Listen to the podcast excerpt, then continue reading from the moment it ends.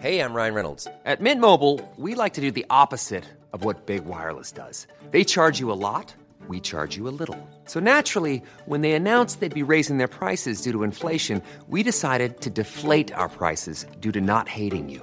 That's right. We're cutting the price of Mint Unlimited from $30 a month to just $15 a month. Give it a try at mintmobile.com slash switch. $45 upfront for three months plus taxes and fees. Promo rate for new customers for limited time. Unlimited more than 40 gigabytes per month. Slows. Full terms at mintmobile.com.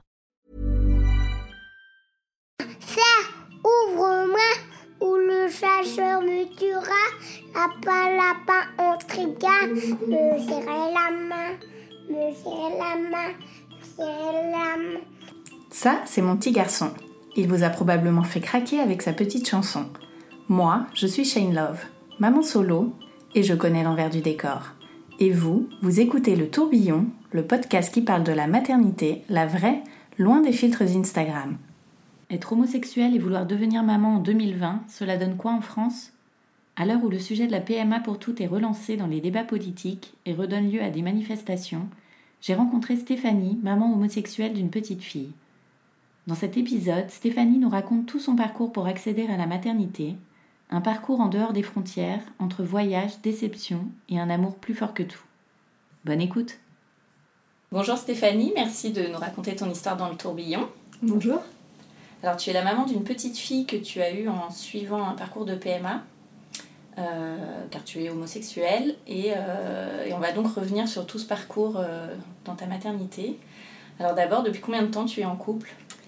Alors, ça fait 10 ans qu'on est en couple, bientôt 11 ans même d'ailleurs. On s'est rencontrés pendant nos études d'architecture, donc on était encore toutes jeunes, et puis, et puis la, la vie a suivi, et, et 11 ans après, on est toujours, toujours ensemble. Dans quel climat tu vivais euh, en tant euh, qu'homosexuel, notamment au moment de tout ce qui était euh, Pax, tout le débat sur le mariage pour tous? Alors, bah, pour Pax, on était un petit peu jeunes, puisque du coup, c'était euh, c'était en 99 de mémoire. Mais du coup, est-ce que vous posiez des questions euh, sur l'avenir à ce Non, alors moi en 99 j'avais 12 ans, je commençais à me poser des questions, mais, mais c'était très lointain. Ouais. C'était, je, me pro- je me projetais pas plus que ça avec une fille, enfin voilà, j'avais, je me posais des questions, mais dans ma tête j'étais pas encore, j'en étais pas du tout à ce, à ce Mm. stade-là. Euh, MC est ma première copine, donc euh, donc c'est venu quand même bien après, puisque du coup on s'est rencontrés en 2009. Par contre, effectivement, euh, les débats pour le mariage pour tous, on va dire que ça nous a un peu sauté à la, à la figure parce qu'on s'y attendait pas du tout. On n'a pas vécu du coup euh, vraiment les manifestations qu'il y a eu à l'époque du Pax, on n'a pas vécu la montée de l'homophobie qu'on a pu voir. Et du coup, euh, bah moi c'était notamment, je, je faisais partie d'une association LGBT à l'époque. Mhm. Euh, J'étais en formation ce jour-là pour l'accueil des, des jeunes qui se découvrent et en rentrant j'ai dû passer par la place Bellecour et là, je suis tombée nez à nez avec 30 000 personnes qui manifestaient contre, contre l'ouverture du mariage. Et en fait, on s'y attendait vraiment pas du tout.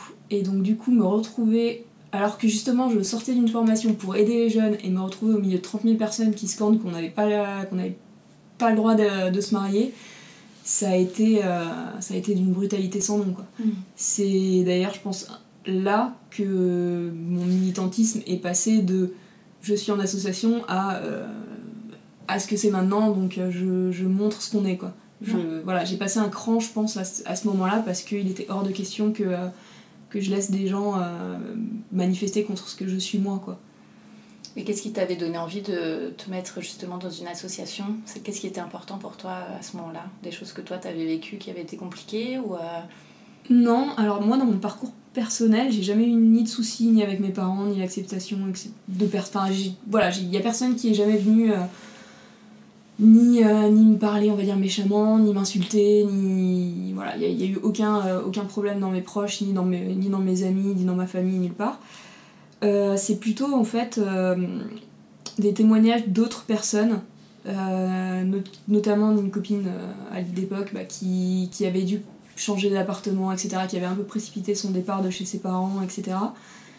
Et, et à l'époque, euh, du coup, on, on avait cherché voilà, bah, un petit peu comment, euh, comment les plus jeunes pouvaient, euh, pouvaient s'en sortir, comment ils pouvaient, euh, voilà, quand ils étaient en fracture familiale, comment ils pouvaient simplement continuer à vivre. Et du coup, c'était un peu dans cette démarche-là où petit à petit, bah, je, suis rentrée, je suis rentrée dans l'association au début juste en tant que on va dire bénévole financier. Mm. Et puis, et puis j'ai eu envie voilà, de m'investir un petit peu plus.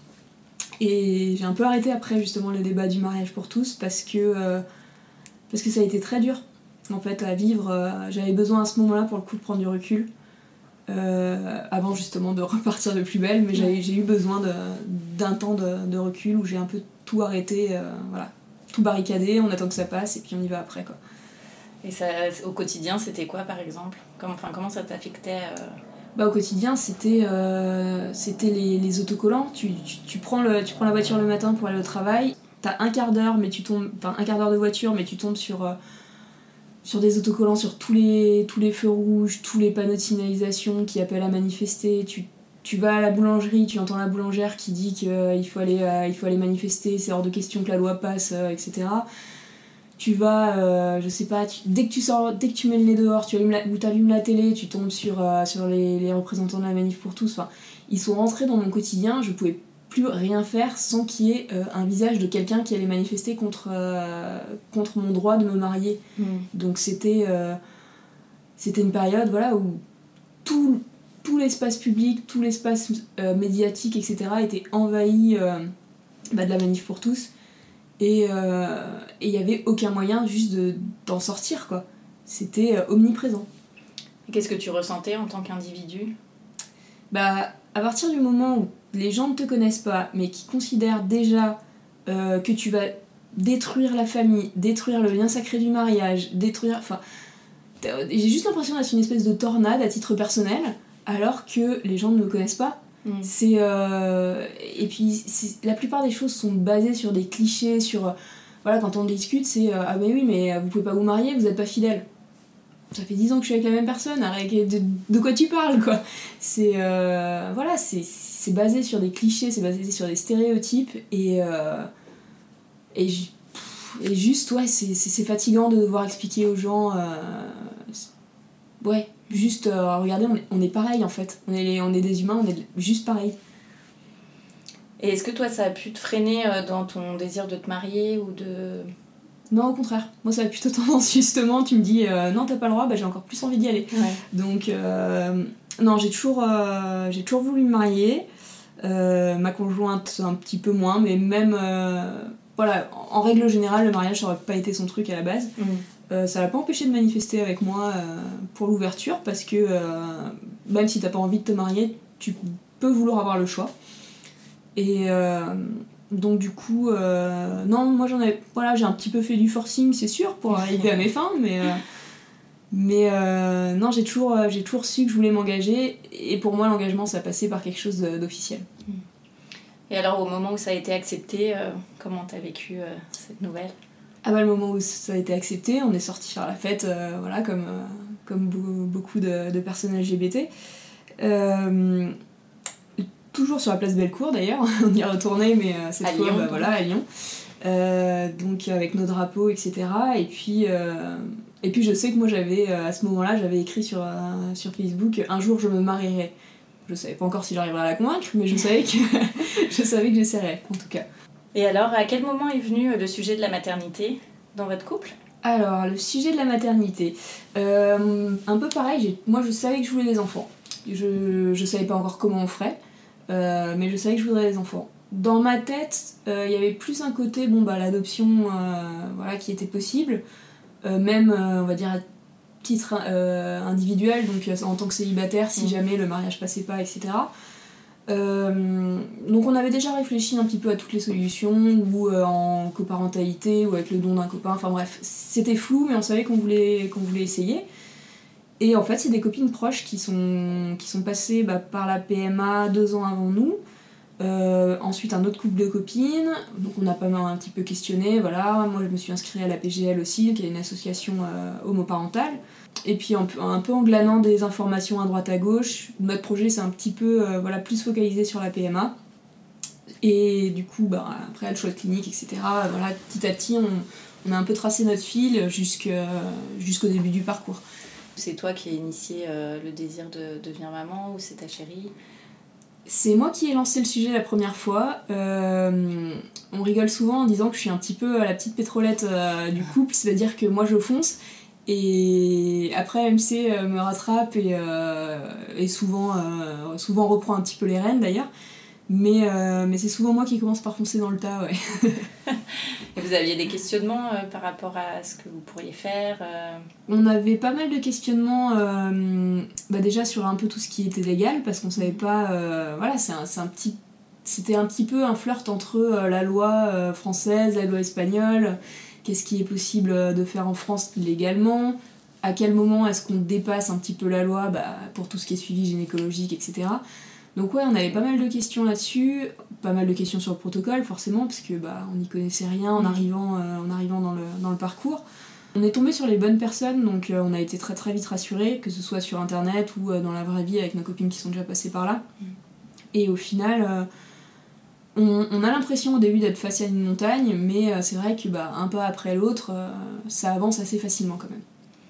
Et alors comment vous avez décidé laquelle des deux porterait l'enfant? Ça s'est fait assez facilement en fait parce que bah, toujours mon petit côté chance dans le tas. Euh, moi j'avais envie de porter et j'avais eu une opération euh, gynécologique quelques années avant mmh. qui pouvait mettre un petit peu en danger ma fertilité. C'est quelque chose qui m'avait quand même pas mal touchée et donc du coup euh, j'étais déjà suivie par une, par une gynéco qui était spécialisée en fertilité et le fait d'avoir ce premier pas-là, euh, de pas être obligé de rechercher quelqu'un qui allait nous aider, etc., pour, euh, pour partir en Espagne, euh, je pense que ça nous a mis un petit peu le pied à l'étrier. Et, j'avais surtout cette envie de porter que ma femme à cette période-là n'aimait pas, n'avait pas spécialement. Hmm. Voilà. On savait par contre dès le début que si, si pour une prochaine grossesse elle, elle allait avoir envie, bah voilà, ça serait, elle, ça serait elle qui prendrait le relais à ce moment-là. Et alors, comment tu te sens euh, quand tu souhaites devenir maman et qu'en France, euh, bah, ce n'est pas possible quand tu es homosexuel? Eh ben, t'es un petit peu justement hors la loi. S'il y a un petit côté. Euh, alors, il y a un petit côté un peu grisant dans le sens où. un peu euphorisant, on va dire. Dans le sens où tu fais quelque chose et tu sais que voilà c'est un petit secret entre voilà entre le médecin entre la clinique enfin voilà il y a une espèce de petit côté un peu agent secret entre guillemets qui est assez assez euh, ouais, euphorisant. Mais par contre, effectivement, à côté de ça, euh, bah, quand tu, à, chaque, examen avec quelqu'un qui n'est pas au courant, justement, tu pries pour pas qu'on te pose de questions et pour pas être obligé d'inventer un nouveau mensonge. Et, euh, si tu veux, peux vraiment pas mentir et qu'il faut que tu dises la vérité, bah, tu pries pour que la personne en face soit plutôt sympa et que du coup, euh, pour, euh, pour certains examens, qu'elle cherche pas à te faire un petit peu mal, parce qu'il y en a des fois qui piquent du coup un petit peu plus sauvagement une fois que t'as déjà dit que t'étais lesbienne et que tu partais en Espagne. Ouais, ça arrive, donc du coup, bah, c'est une espèce de, de. pas de jugement, mais euh, comment dire.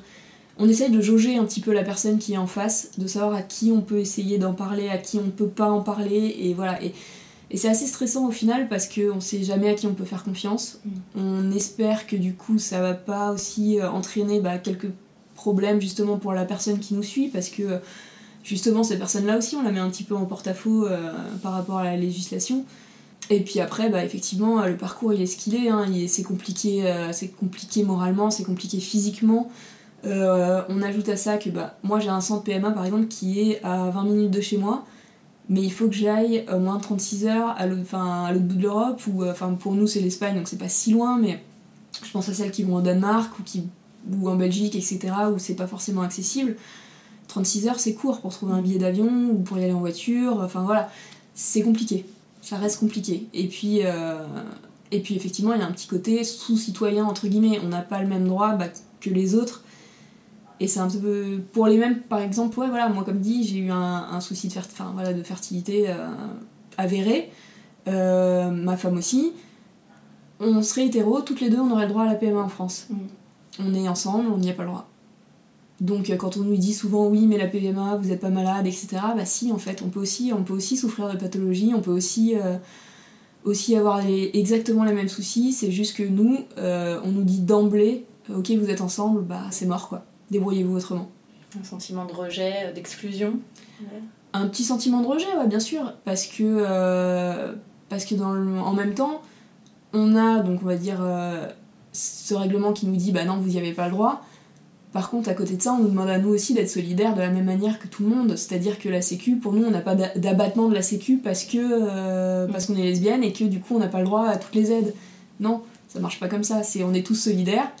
Bon, ben par contre, toi, t'as pas le droit, t'as pas le droit aux aides. Et alors, quelles ont été les premières démarches? Et ben les premières démarches, le choix de la clinique parce que euh, Donc pour vous, c'était l'Espagne par rapport aux, aux autres couples que vous connaissiez? ça a beaucoup aidé. Le fait de connaître des, des femmes qui sont passées en Espagne et par la même clinique, et surtout où ça a fonctionné, ça donne un espoir qui, euh, qui est assez important dans le parcours PMA parce que le fait d'y croire, ça, ça permet de, de tenir moralement, surtout après de plusieurs échecs. Parce qu'il y a la Belgique, l'Espagne. Il y a la Belgique, l'Espagne, il y a le Portugal, il y a le Danemark, il y a hum, le Royaume-Uni, mais je connais pas exactement. euh, Je sais pas si les Françaises ont le droit d'aller. euh, Je sais que c'est ouvert pour les, pour les Anglaises, mais je sais pas si. euh, J'avoue que j'ai un petit doute, mais bref. Euh, donc il y a plusieurs pays. Après, nous, il y avait, euh, il y avait beaucoup le- la situation géographique qui nous a aidé aussi. Le fait de connaître effectivement bah, du coup euh, des avis sur la clinique. Et par rapport à la Belgique, où il y a un temps, euh, il y a un temps d'attente un peu plus long, il y a dans certaines cliniques euh, des rendez-vous avec un psy avant de passer en commission pour éventuellement avoir le, le droit de passer en PMA. Ça, il y en a pas en Espagne Il n'y en a pas en Espagne. Et du coup, comme à ce moment-là, on n'était pas spécialement non plus. euh, C'est pas qu'on était mal à l'aise avec le sujet, mais on n'avait pas envie d'être jugé par des gens qui ne nous connaissaient pas. On voyait ça comme un jugement, c'est pas forcément le cas, hein, c'est vraiment notre ressenti à nous. On avait un peu peur voilà, de ce côté psy euh, imposé, on va dire. Et du coup, on a préféré se tourner vers l'Espagne. Après, euh, pour des questions techniques aussi, hein, euh, pour des questions de suivi, on sait qu'en fonction de- des cliniques, il n'y a pas forcément le même suivi folliculaire, il n'y a pas forcément le même suivi, les mêmes. les mêmes. comment dire Les mêmes.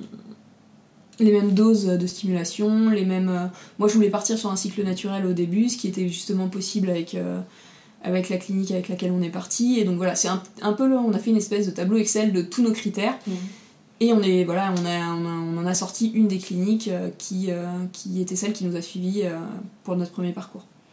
Et alors, on commence par quoi? Euh, Tu contactes la clinique et qu'est-ce qui se passe? On, alors on se connecte sur le site, on prend un petit rendez-vous, un rendez-vous téléphonique pour le premier avec la clinique justement. On fait un petit peu le point, ils nous envoient une liste d'examens médicaux à réaliser, euh, de préférence à réaliser avant euh, d'aller en Espagne pour la première fois pour faire le point. Donc du coup, bah, on a commencé, euh, voilà, on a eu ce rendez-vous-là, on a eu notre petite liste, on a pris rendez-vous avec notre gynéco. Et, le mois d'après, on a commencé les examens voilà, pour les avoir tous pour notre date de rendez-vous en Espagne. Après, bah, du coup, il y a le rendez-vous en Espagne sur, avec lequel on fait le point. on rencontre les médecins pour la première fois, donc on fait le point voilà, justement sur la fertilité à ce moment-là, sur, sur les protocoles qui vont être mis en place. Ils nous expliquent exactement comment ça va se passer, euh, voilà, le- les contrôles folliculaires, les prises de sang, quand est-ce qu'il va falloir les faire, comment on leur envoie les, résultats. Euh, comment après bah, on met en place le, suivi parce que euh, bah, mine de rien on va chez le gynéco tous les deux jours en moyenne, on fait des prises de sang tous les deux jours, enfin voilà, il nous donne quelques astuces pour arriver à, mieux organiser et à mieux, gérer ce, ce parcours qui est quand même assez prenant. Et après ça, euh, du coup, euh, on s'est on s'est lancé le mois d'après. D'accord. Voilà. Et au niveau euh, perso, pro, comment tu tu t'es organisé euh, pour tout ça? Parce que j'imagine que ça prend du temps. Ouais, alors au niveau professionnel, j'ai eu la chance. J'en ai tout de suite parlé à mes collègues. Ouais, j'en ai parlé à mes collègues assez rapidement. Et mon chef a compris. Donc il est venu m'en parler de lui-même. Et donc euh, bah, j'en ai profité justement pour leur dire que bah, j'allais sûrement devoir partir à certains moments euh, du jour au lendemain. Mais j'avais, besoin que si, si ça, ça se passe comme ça, parce que ça peut tomber des fois le week-end si ça tombe Mhm. bien, mais ça peut tomber euh, voilà, n'importe quel jour de semaine. Et euh, j'avais besoin de leur expliquer pourquoi je les laissais un petit peu tomber si jamais ils devaient prendre le relais sur certains de mes, de mes, de mes projets de travail. Et j'avais besoin ouais, qu'ils puissent m'épauler, on va dire, en connaissance de cause. Voilà. Pense que le fait de savoir, le fait de comprendre, en tout cas ça me permettait à moi de recevoir un soutien de leur part qui était peut-être euh, plus facile de demander euh, vu les circonstances que juste, euh, juste leur dire bon bah écoutez je suis pas là démerdez-vous quoi. Ouais. C'est peut-être un petit peu cash mais voilà et après mon chef a été assez, assez chouette parce que euh, justement il m'a permis euh, d'adapter un petit peu mon emploi du temps. Je suis venue travailler les week-ends on est, voilà, pour rattraper et en échange, bah, ils m'embêtaient pas trop sur les dates, sur les dates de départ. Quoi. Ouais. Il faut avoir un employeur quand même. Vaut mieux avoir. ouais, c'est plus simple. C'est plus simple que d'inventer, voilà, encore une fois une excuse bidon. Euh, en tout cas, dans mon cas, c'était plus simple voilà, que tout le monde soit au courant et, euh, j'ai eu la chance effectivement qu'il soit, euh, soit plutôt open, mm. open là-dessus. Quoi. Et alors, comment se passe la première insémination? Et du coup, pour la première insémination, bah, tu as donc, le suivi folliculaire qui se fait, qui se mm-hmm. fait en France. La gynéco te, donne bah, tous les résultats à, chaque, à chaque échographie, donc du coup, tu les transmets à la clinique. Et puis, euh, quand, euh, bah, quand c'est le bon moment, euh, il y a une piqûre de, qui déclenche l'ovulation. Et donc là, as 36, à partir du moment où tu fais cette, piqûre, tu as 36 heures pour être en Espagne, parce que l'insémination aura lieu 36 heures exactement après. Donc du coup, bah, branle-balle combat le soir, forcément pour trouver un billet d'avion, etc. Donc première insémination, c'était trop tard, on n'a pas trouvé le billet d'avion. Donc on est parti euh, tout de suite en sortant du travail euh, en voiture. On a fait un petit stop sur la route euh, pour, pas, pour pas se faire les 7 heures de 6 ou 7 heures, je sais même plus, de, voiture d'un coup. On est arrivé sur place avec les bouchons, il devait être midi pour une insémination à midi et quart ou quelque chose comme ça, donc un petit peu stressant. Puis tu sais pas trop, enfin tu sais à peu près comment ça se passe, mais entre ce que tu sais et la vérité, enfin il y a toujours, voilà, il y a toujours c'est pas, c'est pas le moment où t'es le plus à l'aise hein, quand t'es chez le gynéco, faut le dire quand même. Euh, et puis après, bah, on n'avait pas le choix, on retravaillait le lendemain, donc on a fait l'insémination, on est resté peut-être un quart d'heure euh, dans un petit jardin en bas de la clinique, et on a repris la route parce que bah, on avait de nouveau 7 heures de, voiture euh, en sens inverse. quoi. Donc il y avait la première, bah, t'as forcément le, une petite excitation de... t'as, beaucoup d'espoir sur la première mm. en plus, même si tu sais que statistiquement, il y a quand même très peu de chances que ça marche au premier essai. T'as toujours envie de croire au one shot, t'as envie, euh, voilà, t'as envie de te dire bon bah chez moi ça va marcher et puis euh, et d'y croire quoi. Et puis finalement non. tu l'as su au bout de combien de temps que ça avait pas marché? Et tu, tu, as les résultats assez rapidement parce que bah du coup euh, c'est 14 jours après l'ovulation. Donc tu comptes le premier jour, le lendemain de, l'insémination, et puis deux semaines après, tu, tu as les résultats. Alors comment tu vis ce premier, cette première déception? Le premier, bah, pour moi, je veux dire, ça a été presque le plus simple au final.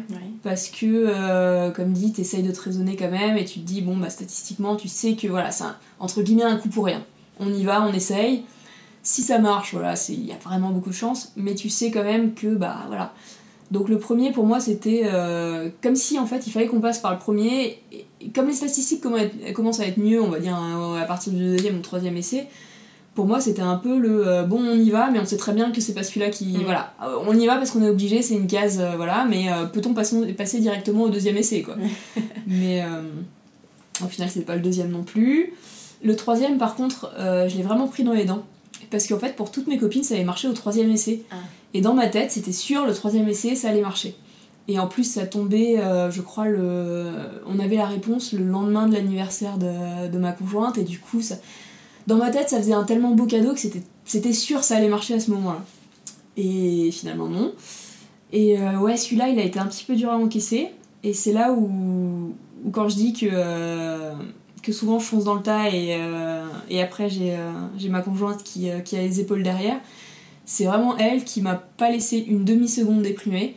On a fait le test, je suis, revenue, je lui ai dit bah voilà que ça n'avait pas marché.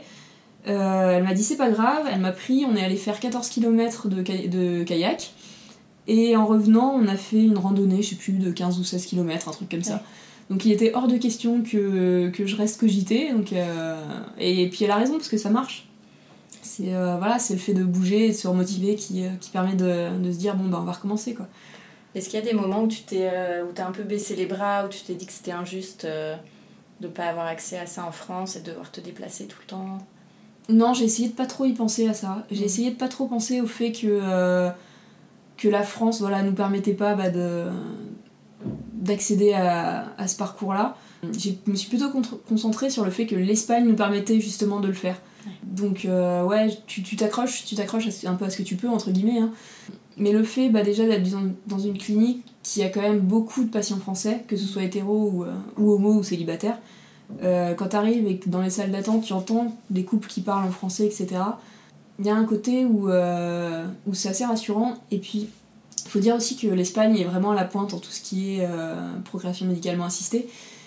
Et euh, souvent, bah, des couples hétéros qui arrivent en fin de parcours en France finissent par aller en Espagne parce que ça leur offre d'autres chances, d'autres techniques qui qui sont pas ouvertes en France à l'heure actuelle, qui sont en débat dans les, dans les lois de bioéthique, mais voilà, qui, qui pour l'instant en tout cas sont en, sont en stand-by, qui sont autorisées en Espagne. Et du coup, euh, on se dit bah voilà que on est, euh, on est, on est un petit groupe, peu importe euh, quelles sont nos pathologies, sont euh, nos, nos, nos, nos couples, nos vécus, enfin voilà, on est plusieurs à devoir y aller et euh, en fait il y a plutôt des groupes d'entraide de, de fillettes espagnoles euh, qui sont euh, bah, sur les réseaux sociaux, sociaux pardon, etc. Et en fait on essaye de sortir vraiment ouais, voilà, le, côté, le côté positif du fait d'aller dans un autre pays. Quoi. Quel était le délai entre deux inséminations? Alors, ça dépendait des essais. J'ai fait mes, mes deux premiers essais sur cycle naturel, du coup euh, j'ai enchaîné, euh, c'était mars et avril. Euh, le troisième était su- avec une simulation que j'ai pas très bien vécue, Donc mars, avril, mai. La stimulation hormonale, donc et ben c'est des piqûres, des piqûres d'hormones hein, tous- tous les jours à heure fixe. Donc tous les soirs, la petite piqûre dans le ventre, tu commences à avoir des bleus un peu partout et puis moi c'était en plein été et euh, il faisait chaud, je commençais à avoir les jambes lourdes qui se gonflaient d'eau, enfin voilà, c'était euh, la première, je l'ai très mal vécue. Et pourquoi t'as dû passer par la stimulation? Je suis passée par la stimulation parce que au bout de deux échecs, euh, j'avais besoin qu'il y ait quelque chose qui change dans le protocole. Pourtant, les résultats étaient bons, hein, il y avait pas de, j'avais aucun souci là, on va dire médical à ce moment-là. Mais moralement, j'avais besoin qu'il y ait un changement euh, pour me redonner un peu d'espoir justement. J'avais besoin d'un petit quelque chose qui me disait euh, regarde, on a changé les choses, ça va marcher. Et donc du coup, bah, c'est passé par la stimulation qui était vraiment à petite dose hein, parce que euh, c'était la, la dose mini, enfin vraiment mini qui existe. Euh, ça a quand même suffi à me détraquer un petit peu. Ah oui. Et donc du coup, à ce moment-là, j'avais dit, j'avais dit à ma conjointe, quoi qu'il arrive, si ça marche pas, tu me laisses pas partir sur le cycle prochain, j'ai besoin d'une pause. Parce qu'au moment où après, bah, il y, a le- il y a le négatif qui arrive, on a envie d'enchaîner justement pour se redonner un peu, euh, un peu espoir, etc. Mais là, je sentais vraiment que, euh, que mon, co- mon corps avait besoin que je dise euh, stop euh, un cycle, un mois donc. Et j'avais vraiment, ouais, j'avais besoin que, qu'elle soit un peu mon, mon Jiminy Cricket qui me dise rappelle-toi, tu as dit repose-toi, tu Mm. te reposes un mois et tu repars. C'était quoi tes symptômes? C'était de la fatigue? C'était de la fatigue, c'était des bouffées de chaleur, c'était euh, les jambes gonflées, c'était euh, voilà une mauvaise circulation. J'ai eu, euh, j'ai eu pas mal de vertiges et de nausées. Ouais, voilà, et puis avec la, du coup, bah, tout mélangé, tu dors mal la nuit, j'étais hyper irritable, la pauvre, enfin, je l'ai engueulée pour des, pour des trucs qui n'avaient aucun, aucun sens, aucune raison, mais juste, c'était, j'arrivais pas à me contrôler, quoi. Voilà, donc euh, désolé MC. Mais ouais, c'est des hormones, donc forcément, euh, ça joue sur ton moral, ça joue sur, euh, sur tes humeurs, ça joue, voilà, ça joue sur ta vie au quotidien. Ouais, et là j'avais besoin d'un break. Et on est reparti le mois d'après euh, sur un quatrième essai, auquel je croyais pas du tout, parce qu'en Espagne, souvent à partir de 4 ou 5 essais, on commence à, voilà, à sérieusement parler de FIV. Et du coup, j'ai essayé de me projeter là-dedans en me disant, bon, bah, comment on va s'organiser Ça va être encore plus compliqué. Mm. Et j'étais vraiment dans le. Je suis allée, hein, j'y suis allée, j'ai fait cet essai, etc. euh, voilà, mais j'étais vraiment dans l'après en fait à ce moment-là. J'étais dans bon, bah de toute façon, euh, voilà, on va aller en FIV. euh, tant pis, je fais l'essai qui me permet d'y aller, mais voilà, je le fais. Et j'y croyais absolument pas du tout. J'avais tous les symptômes du cycle qui arrive, syndrome prémenstruel, enfin tous, voilà. J'ai quand même fait le test histoire de dire que je fais un test. Et, et, bah il s'est avéré positif. Donc je m'y attendais pas du tout à ce moment-là, mais euh, comme quoi. euh, comme quoi on peut, euh, on peut ne pas arriver à interpréter ce qui se passe. Comment t'as réagi du coup? Et je m'étais dit dans ma tête que si c'était positif, je dirais rien à MC, surtout que j'avais testé un jour avant euh, la date où on devait tester. Je m'étais dit que je lui dirais rien, que j'irais faire la prise de sang qui confirme et, euh, et que je lui ferais la surprise le soir. Le test positif, j'ai tenu à peu près euh, 10 secondes et je suis allée la réveiller en lui disant euh, Je suis désolée, faut que tu m'épouses. Ah oui Parce que bah, le- forcément, pour qu'elle puisse adopter, il fallait. euh, voilà, donc, euh, comme dit, ça faisait des années, des, années que j'essayais de la, de, la, faire céder sur le mariage, donc là, c'était un peu le. Maintenant, t'as plus le choix. Elle a tout de suite compris, donc il était 5h du mat, mais, mais elle a tout de suite connecté. Hein. Et donc, bah, du coup, du coup c'était un peu la surexcitation.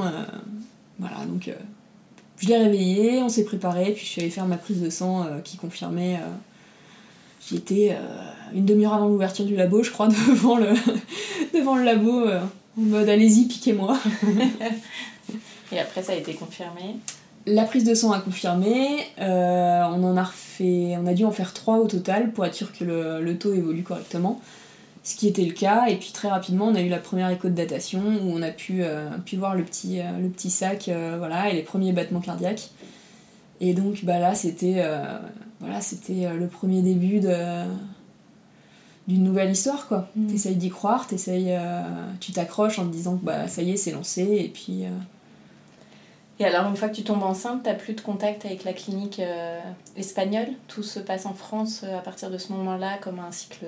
C'est ça. À partir du moment, à partir du moment où on est enceinte en France, c'est le gynéco français qui prend le relais. Il y a plus de problème. On est suivi par la Sécu. tout est remboursé comme n'importe quelle femme enceinte. On a quand même gardé euh, contact avec la clinique, ils nous demandaient régulièrement des nouvelles, on leur envoyait les comptes rendus d'échographie, etc. Ils ont suivi toute la grossesse. Ça nous a permis euh, justement de garder, euh, voilà, garder contact avec nos médecins là-bas aussi, mais tout le suivi se fait désormais, voilà, désormais en France, comme n'importe quelle femme.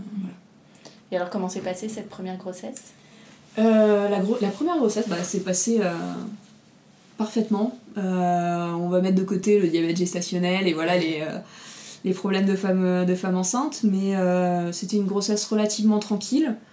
J'ai été arrêtée assez tôt dans ma grossesse parce que bah, moi je suis assez petite de taille et ma fille n'était pas petite du tout. Donc on n'était pas totalement compatibles, c'est pour ça qu'elle est née un petit peu en avance d'ailleurs. Mais, mais globalement, voilà, une, grosse, une grossesse assez sereine, suivie comme ouais, comme, euh, comme, la grosse, comme le reste de la grossesse, assez, euh, assez tranquille. Euh, on n'a eu aucun souci avec les gynécos qui nous ont fait les différentes échographies. On n'a eu aucun souci à la, à, la, à la maternité pour le suivi. On n'a eu aucun souci le jour de l'accouchement. Enfin voilà, à partir de là, tout le monde nous a vus comme bah, voilà, les, deux mamans, mm. les deux mamans de notre fille. Quoi. Vous êtes sentis bien accueillis toutes les deux euh On s'est sentis bien accueillis, même euh, notre fille a dû être euh, en soins intensifs les premiers jours.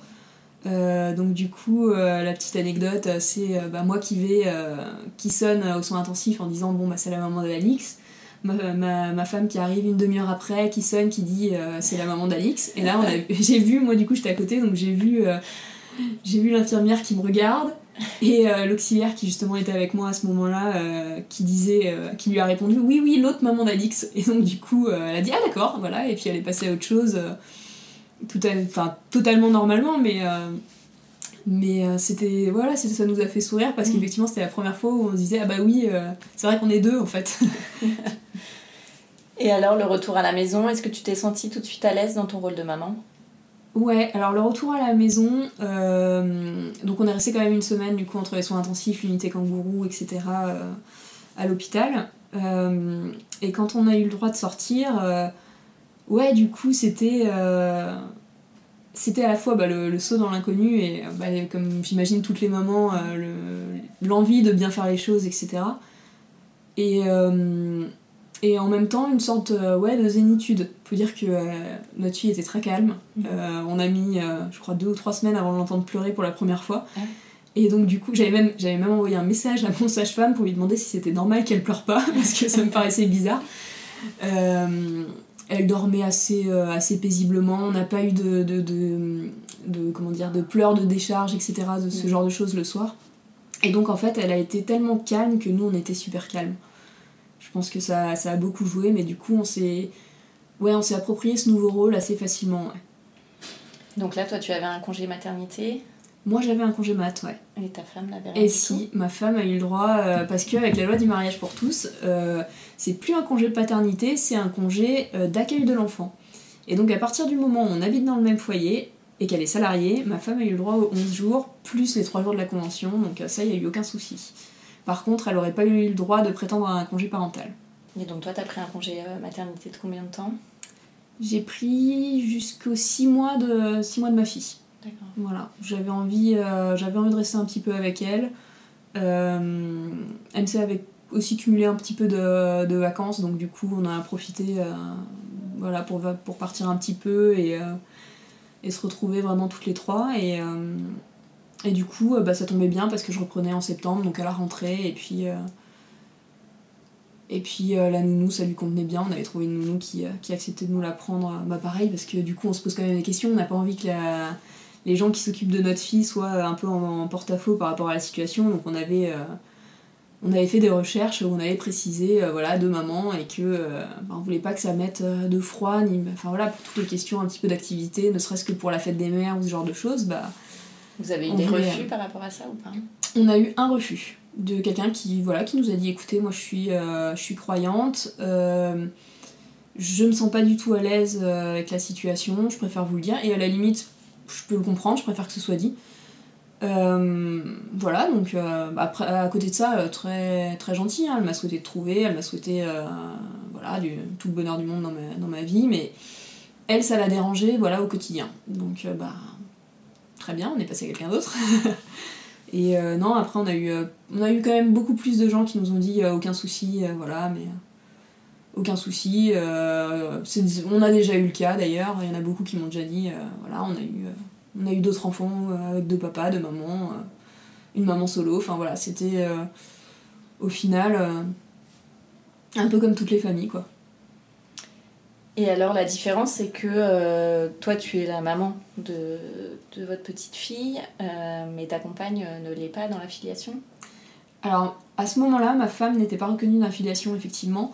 Euh, sur le sur l'extrait de naissance ou sur euh, le livret de famille, j'apparaissais seule avec, euh, avec ma fille et j'avais un autre livret de famille où le mariage était noté du coup avec ma conjointe. Il a fallu du coup, bah, on s'est mariés pour accéder à l'adoption. Parce qu'en France, bah, pour, pour justement pouvoir accéder à l'adoption de l'enfant de conjoint, il faut être marié. Euh, donc on s'est mariés, voilà, et une fois que ma fille avait 6 mois, on, est, on a fait le dossier, euh, on est allé chez le notaire pour faire un consentement à l'adoption, pour dire que j'étais bien d'accord pour que ma conjointe adopte ma fille. Euh, On a attendu, il y a un délai de rétractation de deux mois, au cas où je change encore d'avis à ce moment-là. On a, on a attendu le- les deux mois, et puis entre-temps, bah, du coup, on avait monté tout le reste du dossier, où on nous demande des témoignages euh, de nos proches, de tiers, de... euh, famille, proches et tiers. Quel genre Donc, euh, des témoignages qui expliquent euh, j'ai vu MC euh, prendre, enfin, prendre soin d'Alix, je l'ai vu changer la couche, je lui ai vu lui donner le biberon, enfin voilà. C'est vraiment très factuel, mais il fallait qu'on prouve qu'MC s'occupait au quotidien de- de- d'Alix depuis qu'elle était née. Donc on a eu bah, la nounou qui nous a fait une lettre, nos familles, euh, voilà, des proches, euh, voilà, et puis on a, on a dû faire un dossier euh, témoignage photo aussi, donc euh, avec des photos bah, de nous, on nous avait conseillé de mettre des photos un peu de notre histoire aussi, donc nous il y a 10 ans, jusqu'au moment euh, voilà, de MC avec le masque dans, la salle d'accouchement, enfin on a retracé du, coup tout le, toute notre histoire pour montrer que c'était un projet voilà, qui était prévu, enfin pas prévu de longue date, mais qui était réfléchi et que MC jouait son rôle, voilà depuis, euh, depuis, l'arri- depuis la conception même de, voilà, de notre fille. Et euh, donc on a, on a donné ce dossier, euh, ben, on l'a déposé au tribunal de grande instance et on a eu la réponse. Alors on a d'abord eu des, la- des demandes de, de pièces complémentaires et ensuite, trois mois après, on a eu, donc ça faisait, au total ça a pris huit mois pour qu'on ait le fameux papier qui dit que l'adoption a été accordée. À partir de là, ils ont envoyé le dossier en mairie, enfin en mairie pour que l'état civil soit mis à jour. Donc on en est là maintenant. Donc là, il faut qu'on aille, euh, faut qu'on aille en mairie pour mettre euh, notre livret de famille à jour et qu'on en profite du coup pour faire des papiers euh, aux deux noms de notre fille qui porte, puisqu'elle porte maintenant nos deux noms de famille. D'accord. Donc désormais, c'est écrit, c'est bien écrit. On apparaît toutes les deux sur son acte de naissance et elle a exactement les mêmes droits que moi dans la filiation de, de notre fille. Et alors comment ça se passe euh, dans la société actuelle euh, d'être euh, maman homosexuelle Dans la société, ça dépend. Globalement, au quotidien, on n'a aucun souci. que ce soit dans la rue, que ce soit avec, comme dit la nounou, la crèche quand elle a été temporairement à la crèche. On n'a aucun souci. Il n'y a jamais eu une réflexion, il n'y a jamais eu un mot plus haut que l'autre, ou des gens qui nous montent dans la rue, ou je sais pas, enfin voilà. On n'a jamais eu ça. Par contre, euh, à côté de ça, euh, bah, il y a les débats actuellement sur la PMA pour toutes. Mhm. Et là, bah, du coup, euh, j'ai repris un petit peu mon rôle militant, justement pour montrer qu'en fait, on est une famille vraiment comme les autres au quotidien. Alors tu peux rappeler ce que sont les débats Alors les débats sur, sur la PMA pour toutes, c'est justement bah, le fait d'ouvrir la PMA à toutes les femmes, en France. En France, donc les femmes célibataires et, euh, et les, couples, les couples de femmes. Et donc du coup, euh, bah, faciliter un petit peu le parcours, on serait plus obligé de partir à l'étranger. Et euh, un point important aussi, c'est que la filiation serait reconnue dès la naissance de l'enfant, et donc on n'aurait plus à passer par tout ce parcours d'adoption, d'adoption de l'enfant de conjoint. Et donc bah, dans la société, donc au quotidien comme dit, ça se passe très bien. Par contre, et eh bah, sur les réseaux sociaux, sur tous les mois, il y, a aussi une, nouvelle action de, la manif pour tous, etc. Donc bah, ça relance de nouveau dans la société la question du droit euh, des personnes euh, LGBT. Ça relance euh, aussi le fait que tout le monde pense avoir le droit de donner son avis haut et fort sur, la question. Et donc du coup, bah, c'est régulièrement que des gens que je ne connais pas m'écrivent sur les réseaux pour me dire que je suis égoïste, que c'est n'importe quoi, enfin voilà. C'est euh, que j'ai privé ma fille de son père, que, enfin voilà, plein de choses. Ma fille, elle a pas de père, elle a un donneur, certes, mais il a aucun rôle. Être père, c'est un rôle social, c'est être là, le... être là la nuit, c'est être là quand il veut s'endormir, c'est être là pour faire des câlins, pour jouer au foot, etc. Et c'est pas, c'est pas son donneur qui a ce rôle-là, c'est ma femme. C'est ma femme qui, et moi d'ailleurs, hein, euh, mais c'est nous qui sommes là au quotidien, c'est nous qui l'avons désiré, etc.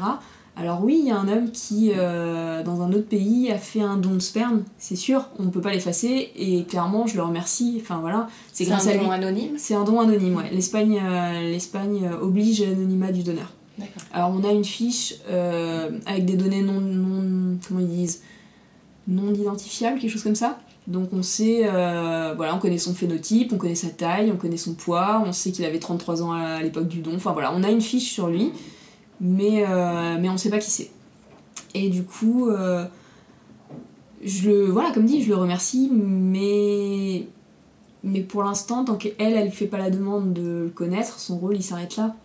Donc après, bah, ça, sera, ça sera notre histoire en fait. Ça regarde pas les autres, mais justement, c'est eux qui veulent. c'est les gens qui, qui, essayent de juger, qui veulent, euh, qui veulent t'expliquer, etc. Mais en fait, ils écoutent pas les premiers, les premiers concernés. Et les premiers concernés, c'est les enfants.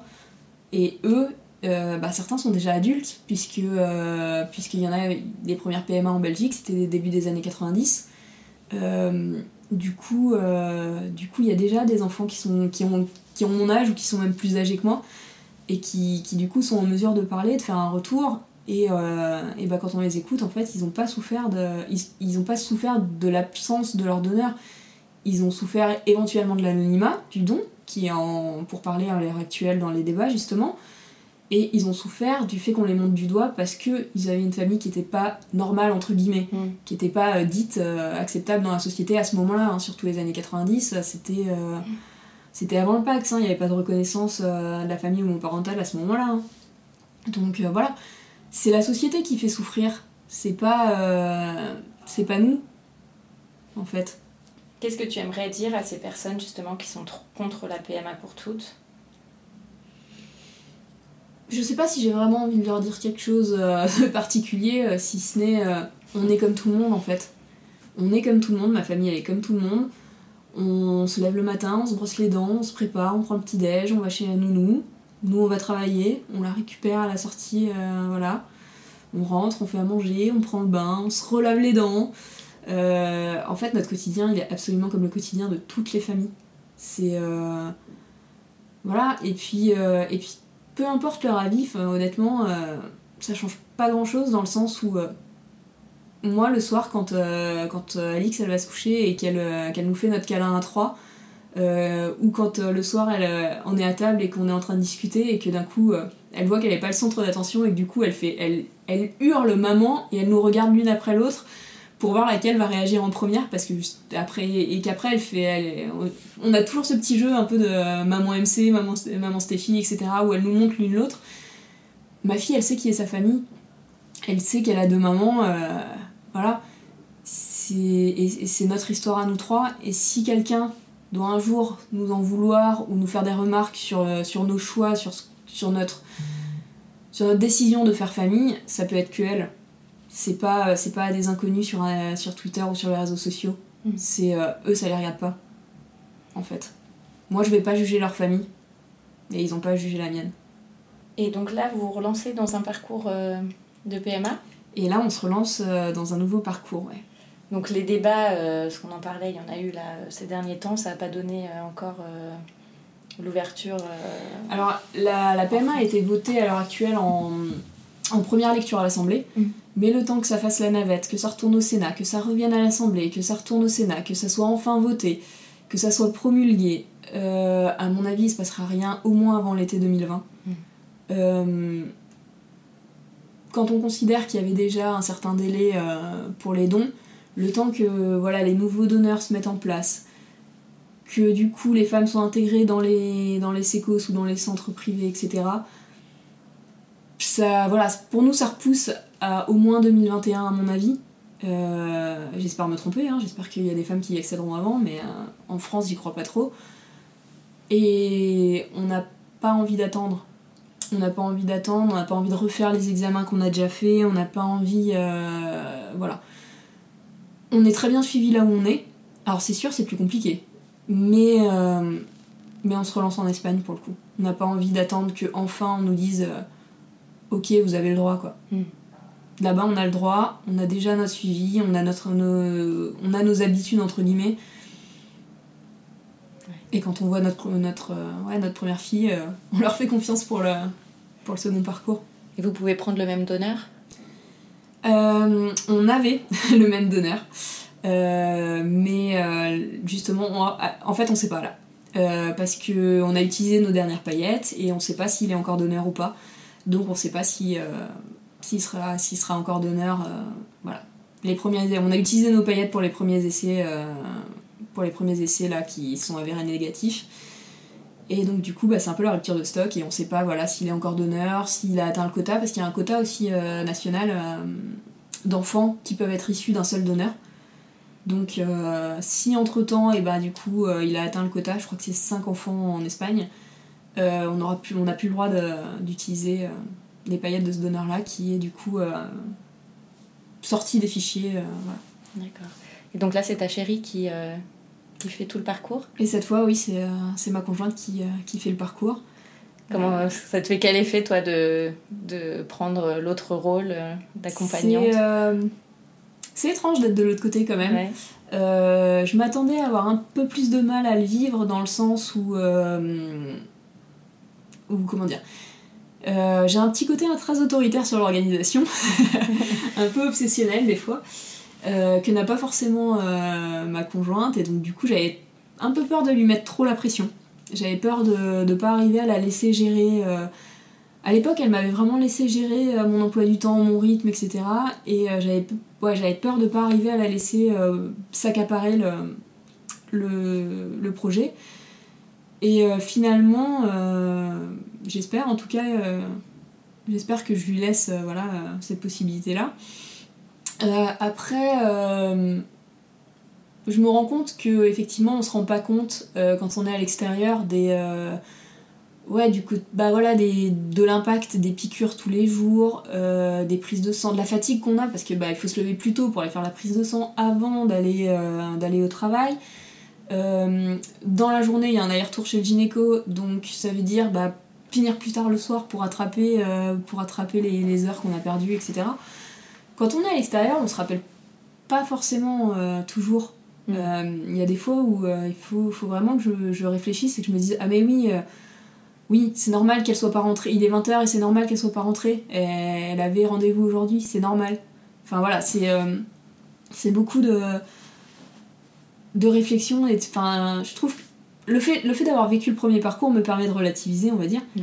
mais euh, mais euh, mais ça reste quand même compliqué voilà et puis après bah du coup quand, quand c'est toi qui vas en Espagne, c'est assez facile, enfin, entre guillemets, assez facile de dire bon bah je prends mes billets, mes billets d'avion et j'y vais. Quand du coup, il a- moi je suis pas, je suis pas, je suis pas actrice du coup, euh, j'ai plus de mal à dire à mon chef euh, bah écoute, euh, une fois par mois je vais pas être là quoi. Donc euh, pour l'instant, j'ai pas pu forcément l'accompagner euh, l'accompagner en Espagne. Heureusement, il y a ma meilleure amie qui habite là-bas, donc euh, qui, euh, qui prend un peu le relais du soutien, mais euh, c'est vrai que euh, bah, sur un deuxième parcours, voilà, on peut pas s'organiser de la même manière. On n'a pas forcément bah, la personne euh, disponible pour garder Alix au dernier moment. On n'a pas forcément les billets d'avion, enfin voilà, les, horaires d'avion qui correspondent, comme dit, à une, garde possible ou ou, ou simplement ah, je prends ma journée voilà, au dernier moment. Du coup, c'est à la fois plus compliqué et à la fois un poil plus zen parce qu'on on connaît les choses. C'est un, un joyeux mélange de pas mal de choses en fait. Et tu peux lui donner des conseils aussi? Euh, ouais, par contre, je lui ai fait, euh, en- bah, pour son premier cycle, je lui avais fait une petite frise justement qui récapitulait, euh, voilà, bah, le, le- le premier jour du cycle, il faut appeler la, il faut appeler la clinique. Enfin voilà, j'ai un peu récapitulé le, le protocole avec des petits dessins, des petits schémas, etc. Au moins le temps qu'elle s'approprie le parcours pour pas avoir à stresser, euh, voilà. Après, euh, là maintenant, euh, elle, sait- elle, connaît, les choses à peu près aussi bien que moi. Alors moi j'avais pas, pas mal lu, d'infos justement sur, les résultats des bilans sanguins, etc. Donc je pense que je suis un poil plus. Je vais pas dire formée parce que c'est pas du tout le cas, euh, mais peut-être plus au courant de. Voilà, et j'arrive peut-être un peu mieux à anticiper. Bah, du coup, ah, bah, à mon avis, ça va, être, euh, ça va être pour samedi, donc on peut commencer à regarder les billets d'avion, etc.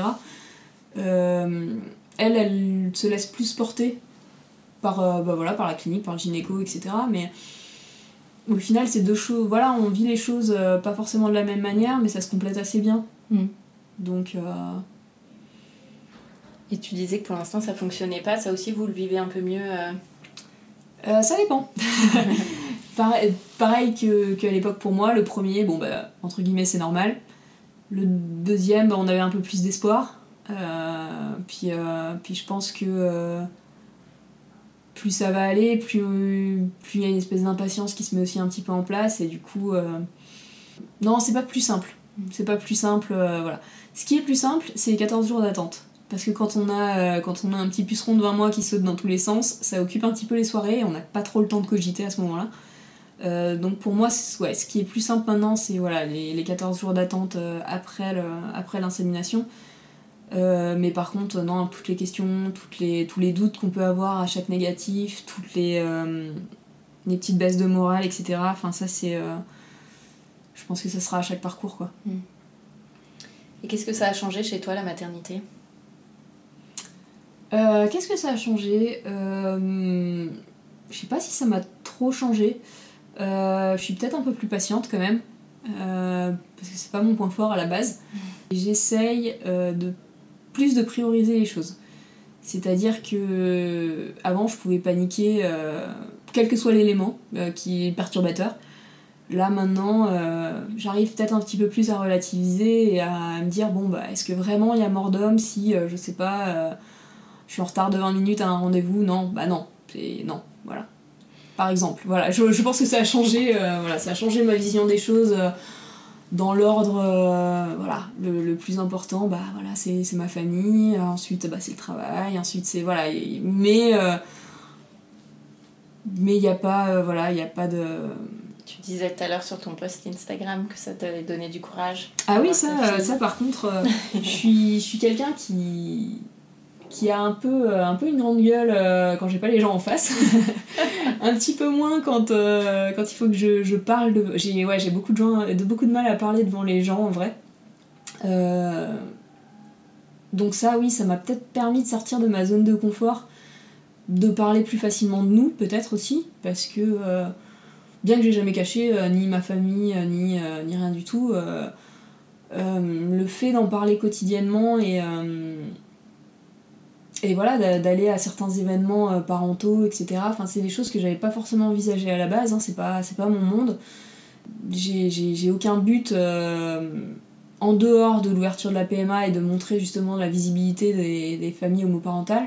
J'ai- aucun but personnel, on va dire, euh, à m'afficher. Enfin, c'est pas, c'est pas quelque chose que j'apprécie, quoi. Mm. J'ai pas envie qu'il y ait ma tête sur des photos, forcément. J'ai pas, voilà, c'est pas quelque chose que j'aime. D'ailleurs, la plupart des, des photos, faut le dire, euh, c'est des anciennes photos. Enfin, toutes les photos où je suis avec MC, la plupart, c'est des anciennes photos. Euh, mais je pense que euh, que c'est quelque chose d'important et effectivement maintenant qu'il y a la Ligue c'est que j'ai encore plus une raison de me battre pour, pour la reconnaissance de nos familles. Ouais, ça me donne une force que j'avais peut-être pas avant, ouais. On va passer aux petites questions de fin d'épisode. C'est quoi pour toi être une maman lyonnaise? Il y a un petit côté. euh, on a la chance à Lyon, par exemple, d'avoir des super parcs. euh, je pense au parc, euh, par exemple, de Neuville-sur-Saône, qui, est un chouette endroit. On a des, bah, le parc de la Tête d'Or. On a plein de voilà plein d'endroits plus ou moins connus qu'on a envie de redécouvrir avec nos enfants. Bon, elle est un peu jeune par exemple pour la fête des lumières, mais j'ai hyper hâte de pouvoir, de pouvoir l'emmener s'émerveiller devant ces lumières-là. Euh, J'utilise et je fréquente, enfin, je, je- comment on dit? Je vais souvent sur ce hashtag-là parce que ça m'a permis euh, de découvrir des endroits auxquels j'étais pas forcément retournée euh, bah, depuis qu'Alix est. Et, euh, et j'aime les redécouvrir en me mettant bah, peut-être à sa hauteur ou en essayant de voir ce que elle, voit qui est pas du tout la même chose que nous. hein. La dernière fois, elle s'est. Euh, on allait se promener et elle est restée euh, pendant 10 minutes devant un cadenas euh, rouge parce que bah, c'est un joli cadenas, mais voilà, c'est pas du tout ce que moi j'aurais regardé. hein. Et, euh, et ouais, c'est une manière de refaire découvrir des endroits et moi de redécouvrir des endroits. Et je pense que c'est ça euh, le, but bah, de l'hashtag euh, maman euh, lyonnaise c'est euh, de partager euh, ouais, des rencontres, que ce soit avec d'autres mamans euh, justement de la, même- enfin, qui viennent de la même ville et du coup bah, souvent euh, ah bah t'as vu il y a cet événement ou ah t'as vu il y a ce, ce truc qui est organisé pour les gamins bon bah ah bah t'y vas bah moi aussi bah voilà c'est euh, c'est une petite manière de se rencontrer euh, entre nous Et alors, quel est ton endroit kids-friendly préféré? À Lyon? Mon endroit kids friendly, et ben euh, j'en ai pas vraiment. Euh, J'aimais bien, euh, bah, j'aime bien aller chez Symbiosa. Euh, j'ai fait pas mal de. C'est une boutique en fait qui, qui propose des, des- activités, des. J'ai fait euh, les signes avec bébé là-bas, j'ai fait des ateliers portage, enfin voilà. Euh, c'est un endroit où on est, on est bien reçu et j'aime bien, j'aime bien y aller. Il y a une petite boutique qui est assez sympa aussi. J'adore le parc de Neuville, je le redis, mais franchement, il est vraiment chouette. J'aime bien tout ce qui est un peu organisé par euh, les tribus, euh, la tribu lyonnaise. Euh, voilà, c'est des petits événements à droite à gauche. Et quels sont tes projets rien que pour toi et ceux prévus en famille? Des projets rien que pour moi, euh, j'en ai pas vraiment. non, il y a notre, notre prochain voyage. Bah là, pour les fêtes de fin d'année, on va justement on va à Strasbourg, dans ma famille. Donc, euh, il y a euh, bah voilà, le fait de faire découvrir un peu les marchés, les marchés de Noël à ma fille, voir, voir sa réaction devant le, devant le grand sapin de la place Kléber. Enfin voilà, c'est des, des trucs, euh, des moments que je que j'ai envie de vivre. euh, ouais, je suis un peu impatiente là. Après, euh, j'ai pas spécialement, on n'a pas spécialement de, de projets autres euh, en ce moment que, que poursuivre notre maison, voilà, notre appart, nos travaux, etc. Et le projet PMA en, en parallèle, forcément. On n'a pas, non, on n'a pas de grands projets euh, pour le moment. Merci beaucoup Stéphanie. De rien. Un grand merci à tous d'avoir écouté le tourbillon et si ce podcast vous plaît, n'hésitez pas à mettre 5 étoiles et un avis sur votre application préférée. Parlez-en aussi autour de vous.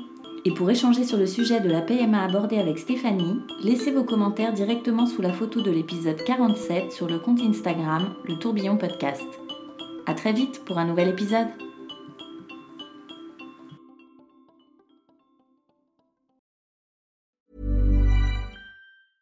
Planning for your next trip?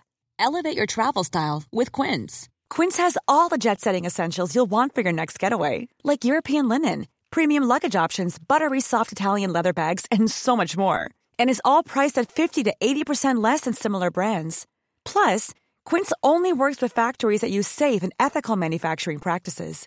Pack your bags with high-quality essentials you'll be wearing for vacations to come with Quince. Go to quince.com slash pack for free shipping and 365-day returns.